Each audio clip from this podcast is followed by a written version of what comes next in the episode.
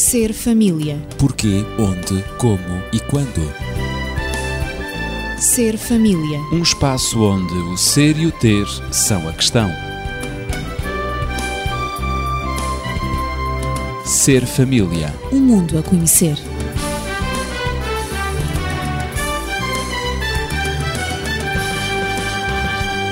A maioria dos casais e das famílias tem um comportamento bastante consistente. Mas, como é natural, todos experimentam altos e baixos a nível do seu psiquismo, que exige um esforço suplementar para tratar de emergências ou problemas inesperados, tais como a perda de um familiar, uma doença súbita, a perda de reputação ou de posição, o desemprego, a perda de casa, a descoberta de uma gravidez inesperada, de uma infidelidade ou mesmo uma situação económica instável ou até distúrbios sociais. São muitos problemas. E para responder à questão qual a melhor maneira de estar preparado para enfrentar estas crises da existência que acontecem a todos, tenho Natividade Lopes na Pedagogia e Daniel Esteves, médico e terapeuta familiar. Eu sou Ezequiel Quintino e dou-lhe as boas-vindas ao Ser Família de hoje. Então, Dr. Daniel, qual é a melhor maneira de estarmos preparados para enfrentar estas crises da nossa existência? Todas as crises são situacionais ou acidentais. Portanto, estão relacionadas com experiências que nós vamos vivendo e que podem, portanto, causar uma certa surpresa ou podem não causar tanta surpresa. São, digamos que, o resultado do desenrolar contínuo da nossa própria existência. Mas vejamos o que é que acontece. Nós vamos desenvolvendo um repertório de ações de forma a ultrapassarmos os desafios das várias situações que nos aparecem. Portanto, eu sei que se eventualmente tiver, e este é um exemplo comozinho, um furo no pneu do carro, eu vou, portanto, ter todo um conjunto de ações no sentido de resolver esse problema e talvez eu já saiba que tenho que meter o pneu de socorro, talvez eu já saiba que ou tenho que chamar alguém, enfim, seja o que for. As várias operações. Exatamente. Portanto, eu codifico um conjunto de ações que vão ajudar-me a ultrapassar aquele problema. Agora, quando o problema não se insere num padrão previamente conhecido, quando ele representa de algum modo uma surpresa para mim, eu posso, de algum modo, também não estar preparado para lhe fazer face, para reagir em consonância, posso, portanto, ficar desorientado, posso ficar sem uma solução no imediato. E nessa altura, esta instabilidade, esta insegurança, esta falta de perspectiva de solução faz com que eu entre em crise. Portanto, a minha crise acaba por ser, em grande parte, portanto, incapacidade de resposta imediata, porque não consigo inserir nos padrões conhecidos e, como tal, isto representa um certo perigo. Acaba por uh, assumir um caráter um pouco ameaçador para mim, porque eu não estava preparado para isso. O inesperado é sempre indesejável. É sempre indesejável. Além disso, eu posso depois desenvolver uma certa confusão. Não sei bem para que lado é que me hei de virar, se para a direita, se para a esquerda. Não sei qual será a melhor solução. É uma encruzilhada difícil na vida. Muitas vezes, para ultrapassar esta confusão, eu preciso de um certo tempo para me aquietar, para refazer raciocinar, do choque, é? refazer do choque e pensar, bom, vamos lá ver. Se eu for pela direita, vai acontecer isto, isto, isto, isto. Se eu for pela esquerda, vai acontecer aquilo e aquilo outro e aquilo outro. Isso é Qual é a, a situação. exatamente. Mas essa será a forma de resolver, portanto, a confusão que pode existir. E quando eu sinto que não tenho o controle completo da situação, eu posso entrar em pânico o que inclusive vai bloquear mais a minha capacidade criativa de engendrar uma reação em condições. E aí, portanto, eu estou, de algum modo, a criar, desculpem a expressão, o caldinho para uma crise. Uhum. E as crises são sempre e difíceis este... de solucionar. Ora, são distúrbios emocionais em que pode estar presente a ansiedade, a ira, o desânimo, a tristeza, a culpa como forma de me posicionar perante todos estes elementos, que são muitas vezes altamente ameaçadores, São ingredientes muito negativos. são negativos, eu posso reagir através da violência. Pois é. O que ainda é mais negativo. O que é mais negativo, o que não vem solucionar o problema, vem necessariamente é agravar, portanto, o problema. E, desta forma, compreende-se porque é que as crises existenciais podem levar, portanto, ao desenvolvimento da violência. De facto, essas crises acidentais ou crises de percurso na vida de cada ser humano que foram referidas, também referiu crises existenciais. O que são essas crises existenciais? Ora, não tem tanto que ver, por exemplo, com a nossa carteira, tem muito mais que ver com o nosso mundo interior. São crises que têm que ver com aquilo que será, portanto, a nossa mente, o nosso equilíbrio em termos de psiquismo, em termos de emoções. As nossas lutas interiores. Exatamente. As nossas interrogações, os nossos porquês. Ora, nem mais. Vejamos, portanto, alguns aspectos, alguns exemplos daquilo que possam ser, portanto, estes problemas. Eh, reparem que eles têm que ver com sermos assaltados por determinados pensamentos, por determinadas convicções, pelo desajuste dessas mesmas convicções, enfim. Vejamos alguns aspectos, alguns exemplos. Por exemplo, ser confrontado com um fracasso. Estar envolvido na execução de uma tarefa, por exemplo, e não ser capaz de a realizar. Esse é um aspecto significativo. Outro aspecto, por exemplo, é chegarmos à conclusão que eh, já não temos idade suficiente à nossa frente e esta expressão é um, um bocado confusa, não é? Não termos idade à nossa frente. Termos é demasiada idade e É não termos tempo à nossa frente para realizar alguns dos nossos sonhos. Por outras Alguns dos palavras, objetivos da vida. estarmos demasiado velhos para determinadas perspectivas da vida. Por exemplo, quando concorremos, eh, em comparação com outras pessoas, à ocupação de um determinado lugar, sermos preteridos. Normalmente há sempre também a noção de uma certa injustiça, porque consideramos que nós é que estaríamos melhor preparados e não os outros, mas nós fomos deixados para trás. Por exemplo, sermos considerados ou sermos colocados, infelizmente, numa situação de viuvez. Depois, talvez, de uma série de anos de companheirismo com alguém que partilhou a nossa vida, de repente estamos sozinhos. E, portanto, também aqui o terror da solidão pode ser muito, muito grande.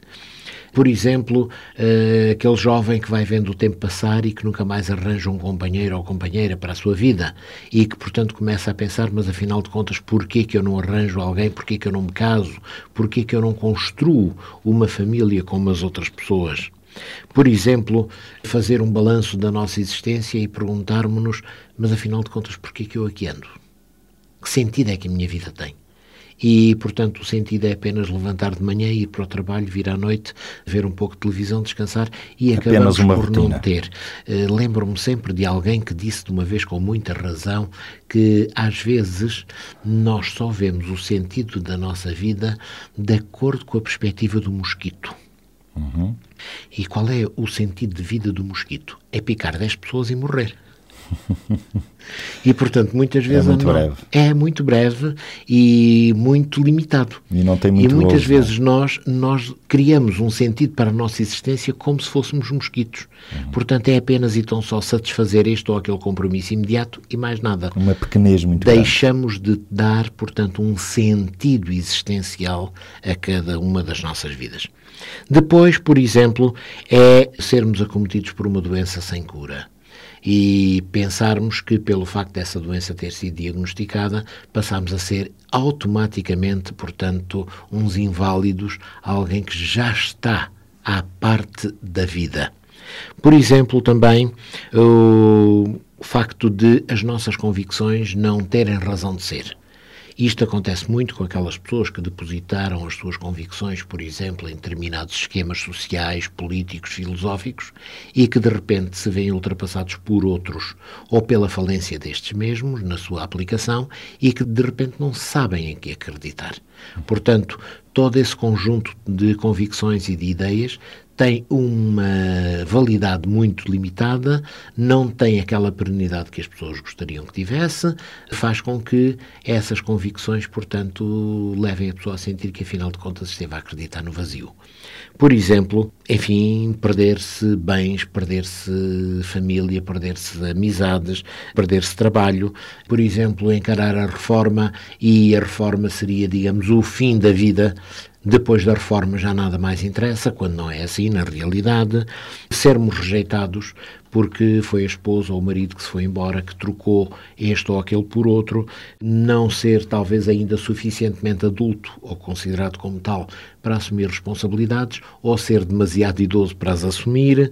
Enfim, por causa da cor da pele Há tanta coisa que pode fazer com que as pessoas não sejam, digamos, tratadas da forma mais justa, mais correta, na sua maneira de ver, e como tal se sintam, portanto, extremamente inseguras. Muitas barreiras. Muitas barreiras. Tudo isto são, portanto, crises existenciais que podem levar, portanto, a um certo tumulto intelectual, comportamental, emocional.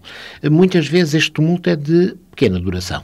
Uhum. A pessoa passa portanto, por essa crise, por essa perturbação, mas encontra em si próprio a energia e a criatividade necessária para criar os tais mecanismos de compensação de ultrapassagem da crise. Mas, muitas vezes, isso não acontece. E então o que acontece é que a pessoa afunda-se porque não consegue ter as boias que lhe permitam manter a cabeça de fora d'água. No entanto, eh, as crises permitem que diga devem ter uma função pedagógica. E eu volto-me para a Natividade, porque ela, como senhora da pedagogia e tão calada ainda hoje, eu sugiro que ela possa dar a sua opinião sobre isto das crises que poderão ter, digo eu, uma função pedagógica, não é, Natividade? Sem dúvida. Elas têm uma função pedagógica no sentido em que dão às pessoas a oportunidade de mudar, a oportunidade de crescer a oportunidade de desenvolver meios cada vez melhor para superar essas mesmas crises. É claro que durante o período de crise as pessoas eh, ficam confusas, algumas delas tornam-se agressivas porque sentem-se incapazes de responder precisamente às suas emoções, aos seus sentimentos.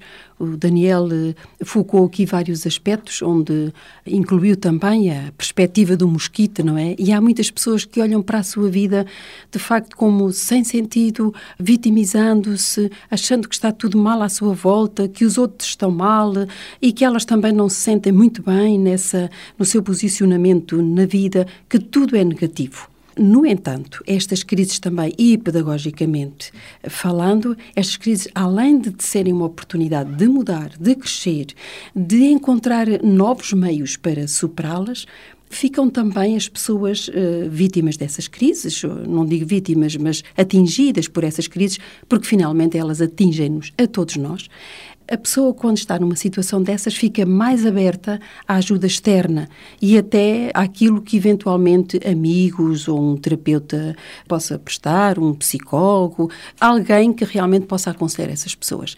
Elas ficam um tanto vulneráveis e ficam na disposição de encontrar soluções e de encontrar meios para superar as crises. É também um aspecto positivo das crises. Uhum. E eu gostaria de referir que, além destas crises que foram... Acidentais e situacionais ou existenciais, sociais. focadas. Queres um, acrescentar mais alguma? Sim, são as crises de desenvolvimento, do desenvolvimento humano normal e muito especialmente em relação aos filhos e também em relação ao casal. Elas são inevitáveis na vida. Crises de desenvolvimento. Exatamente. É bom Portanto, sublinhar. em primeiro lugar, o casal no seu desenvolvimento, na sua conjugalidade, tem sempre que fazer ajustes no casamento. Uhum. E esses ajustes, muitas vezes, deixam o casal numa certa, numa certa sensação de crise, em que não há eh, solução para o seu problema, em que o casamento não vai correr tão bem quanto eles tinham imaginado.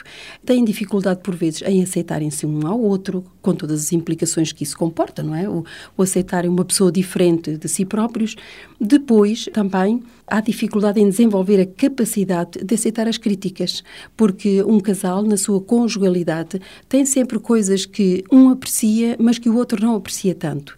E, portanto, a conjugalidade, o viver em comum por duas pessoas diferentes, de personalidade diferente, de perspectivas por vezes diferentes também, cria, eh, de algum modo, momentos em que se criticam um ao outro, em que fazem, dirigem observações um ao outro. Eu não gosto daquilo que tu fizeste, eu não gosto desta maneira de tu reagires, etc. E essas críticas devem ser aceites. Aceites também em função de um crescimento, de um desenvolvimento, de um saber lidar com o outro e sentir-se bem ao mesmo tempo. E num casal eh, em relação aos em filhos? Em relação aos filhos, a adaptação de uma vida a três, quando surge um, um bebê, quando surge um filho na vida familiar, há sempre muitas mudanças a fazer, muitas adaptações.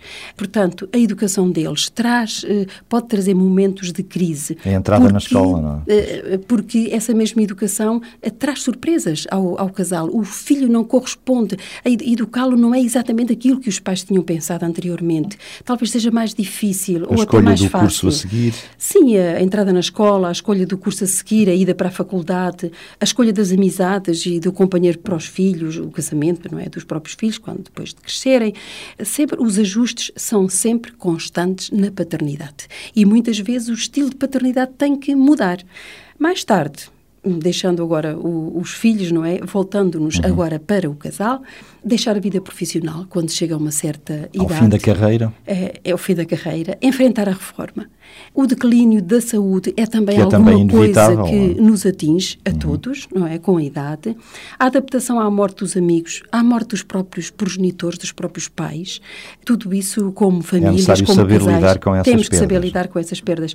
Nem sempre é fácil. E pode levar à vivência de algumas crises. Uhum. Portanto, todas estas crises podem exigir novas abordagens para a solução de problemas e novas abordagens também como superar essas mesmas dificuldades. Porque cada situação é diferente de uma outra. Portanto, nós estamos aqui a generalizar, mas é evidente que cada caso é um caso, cada casal tem os seus problemas que são próprios, porque cada pessoa é um indivíduo único e, por conseguinte, cada família tem a sua personalidade como família. Então, Portanto, estas, estas são, crises... crises... inerentes ao desenvolvimento do ser humano normal. São normais, pois, exatamente, o desenvolvimento normais. normal do ser humano. Eh, de uma maneira ou de outra, a maior ou menor escala, todos nós passamos por estas situações que podem constituir desafios, não é? Como disse o Daniel, para crescermos como indivíduos, ou então, se nós estivermos preparados psicologicamente e preparados também para a vida, podemos entrar em crise uhum. e nos sentirmos vítimas e entrarmos na perspectiva do mosquito, não é? Pois. Em que realmente isto entrar é fatal, é o destino, tem que ser assim, todas as famílias têm problemas e pronto, olha, é mais um, sou mais uma vítima na vida, não há nada a fazer. Na realidade, o ah, Daniel uh, trouxe-nos hoje a filosofia é, do mosquito, é, extremamente interessante. É, exatamente.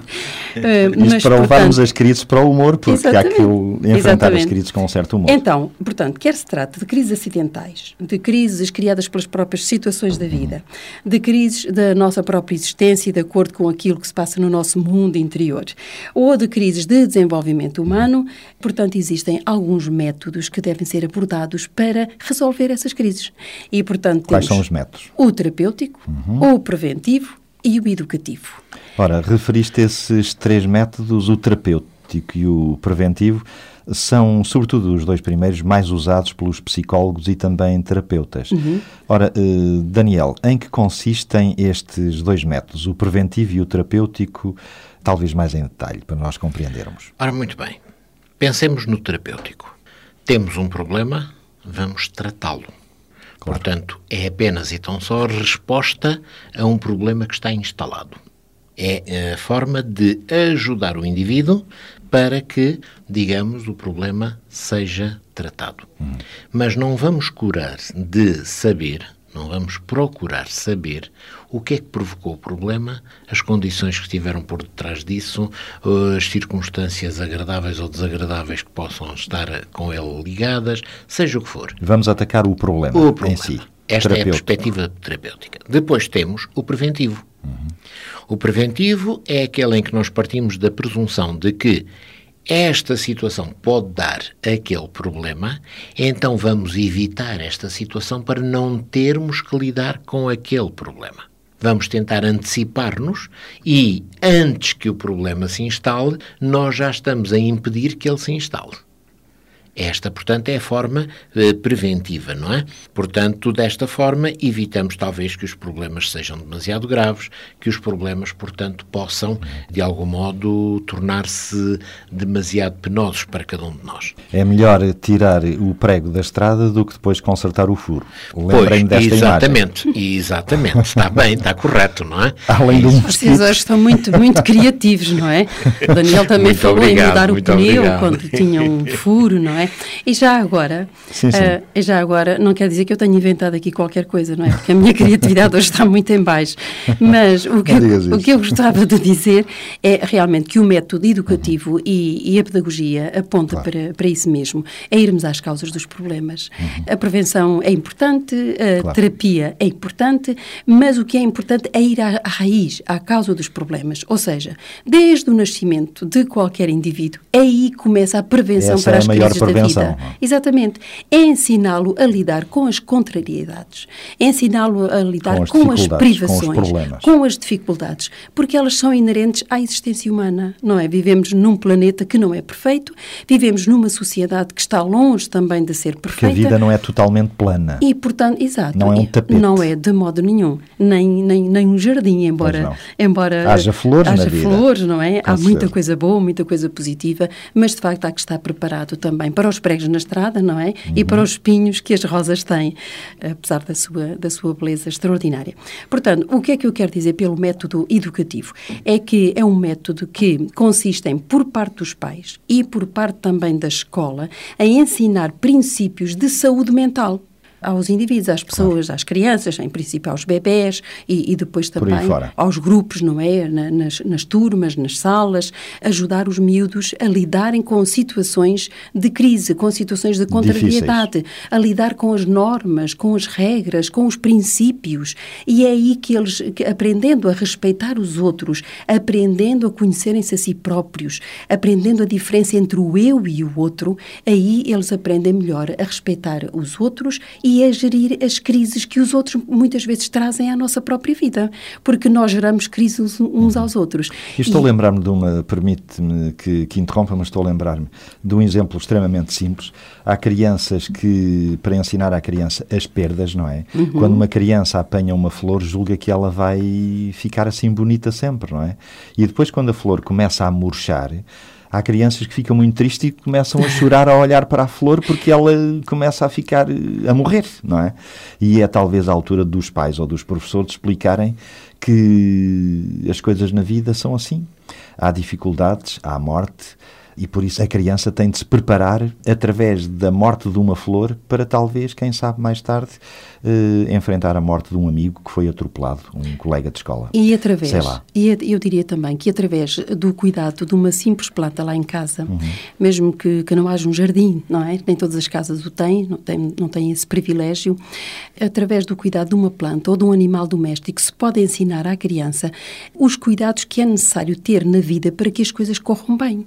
É necessário arejar a casa, dar ar à planta, sair com o animal, é necessário regar a planta, é necessário tirar-lhe as folhas eh, velhas, estioladas, é necessário alimentar o animal, acarinhá-lo e é necessário também não esquecer a planta lá num canto, senão ela acaba por morrer. Claro. E a vida é precisamente isso, é cuidarmos uns dos outros, é sentirmos os benefícios do ar, da convivência uns com os outros, do diálogo, da amizade, tudo aquilo que nos envolve, porque a vida tem coisas maravilhosas. Não ensinarmos só os aspectos negativos, ameaçando a criança. Não, não. Tu vais ver, depois quando cresceres, Não, e agora é sentido, sim, claro. mas depois quando tu saís de casa. Isso não se diria ameaças. pedagogia, não é, Não, de modo algum.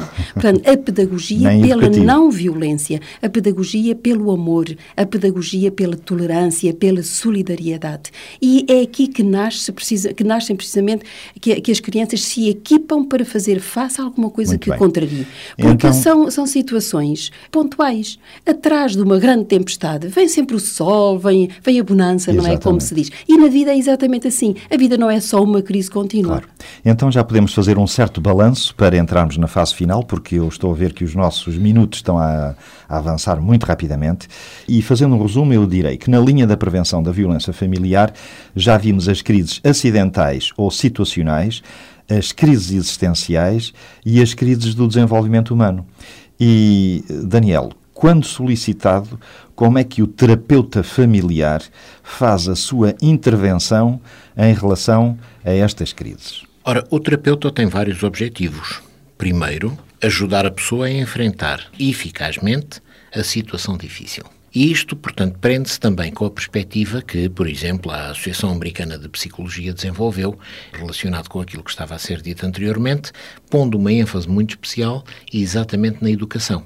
Hoje, se nós pensarmos, por exemplo, no exercício da medicina, nós temos uma fase anterior, pelo menos no nosso país, que era a fase terapêutica pura, em que o médico apenas dava resposta às doenças, depois passou-se para a fase preventiva, em que o médico tentava ajudar a evitar as doenças, e hoje está-se mais na fase educativa. É aquilo que, por exemplo, como órgão de comunicação social, nós aqui estamos a fazer, tentando passar conhecimentos para o público, no sentido de que ele assim possa ele próprio evitar as doenças. Claro. Portanto, está claro que há países em que nem a fase curativa se pode aplicar ainda convenientemente, porque as estruturas são muito débeis. Mas quando, portanto, as coisas acontecem num país em que as respostas já são mais elaboradas, poderemos dizer que ajudar a pessoa a enfrentar eficazmente a situação difícil será, portanto, um primeiro objetivo, neste caso do terapeuta que está, portanto, a tratar o caso. Depois, tentar diminuir a ansiedade. Dissemos há pouco que um excesso de ansiedade pode bloquear a criatividade, a capacidade intelectual da pessoa, a capacidade cognitiva de resolver os seus problemas. Portanto, diminuir a ansiedade, a apreensão, enfim, diminuir a insegurança, de tal forma que a pessoa continue a sentir-se com capacidade para elaborar mentalmente a sua solução.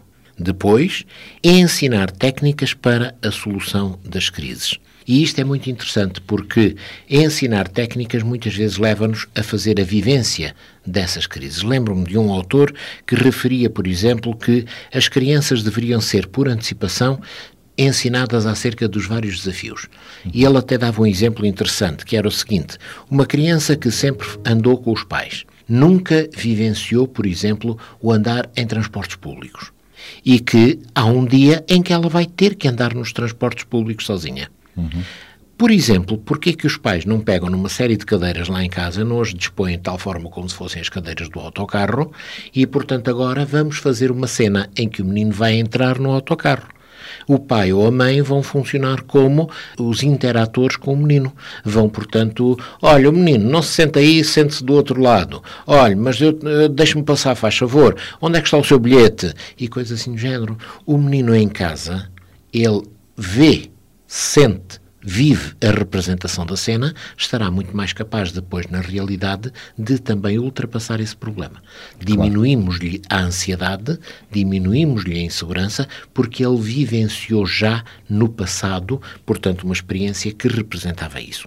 E depois, como último aspecto, nós temos, eh, como conselheiros cristãos, portanto, é considerar que o cristianismo, e fundamentalmente através da Bíblia e dos múltiplos exemplos que a Bíblia nos apresenta, temos uma série de conceitos que podem ser úteis para ultrapassar qualquer crise.